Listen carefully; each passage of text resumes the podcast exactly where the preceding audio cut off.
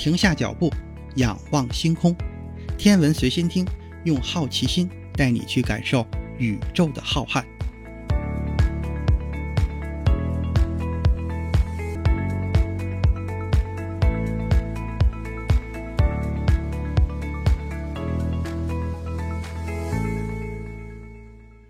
心如宇宙大，世界全装下。本节目由喜马拉雅独家播出。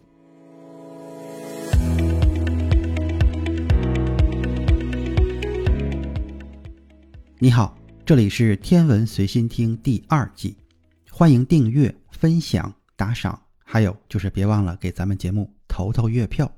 上一期节目咱们提到了一个对于新视野号任务至关重要的人物，这个人物就是新视野号项目的负责人索尔·艾伦·斯特恩。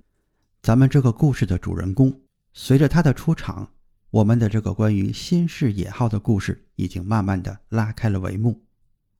艾伦斯特恩在一九五七年十一月出生于美国路易斯安那州的新奥尔良市。艾伦的家里一共有三个孩子，艾伦是其中的老大。艾伦出生的日子很有戏剧性。艾伦出生在十一月，前苏联发射的世界第一颗人造卫星是在一九五七年的十月四日。这个消息似乎对还在妈妈肚子里的艾伦有所触动。胎儿艾伦。突然开始疯狂的踢腿，就像老斯特恩在艾伦五十岁生日上说的：“艾伦当时一定是听到了有人在谈论伴侣号的发射，才迫不及待地来到这个世界，因为他想赶紧去探索太空。伴侣号是当时对第一颗人造地球卫星斯普尼克一号的另外一种翻译。也许就是因为这个原因，童年时候的艾伦对太空探索和天文学充满了兴趣。”他甚至把图书馆里关于太空和天文学的资料都看了一遍，这里边当然也包括很多成人才能理解的内容。就在十二岁的时候，艾伦做出了一件令人不可思议的事情。一次，艾伦在电视上看到了新闻记者沃尔特·克朗凯特手里拿着一份详细的 NASA 飞行计划，这个计划描述了阿波罗号早期的一次登月过程。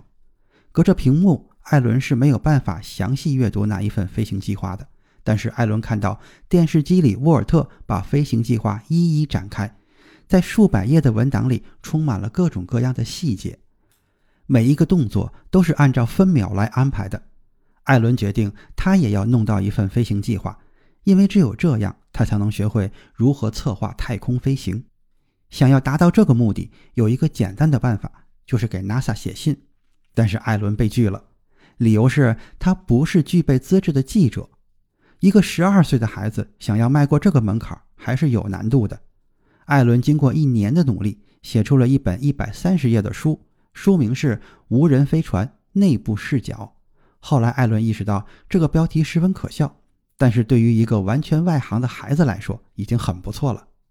虽然书的水平并不高，但是作用很大。艾伦不仅从 NASA 得到了阿波罗飞行计划。还得到了当时 NASA 首席公共事务官约翰·麦克利什的帮助，他开始源源不断地给艾伦提供阿波罗的技术资料。这可就不仅仅是飞行计划了，还包括指令舱的操作手册、登月舱表面程序等等。艾伦从此更加的热衷于太空事业，但是他还有一个更大的门槛需要越过。这里是天文随心听第二季，更多精彩内容。请听下期。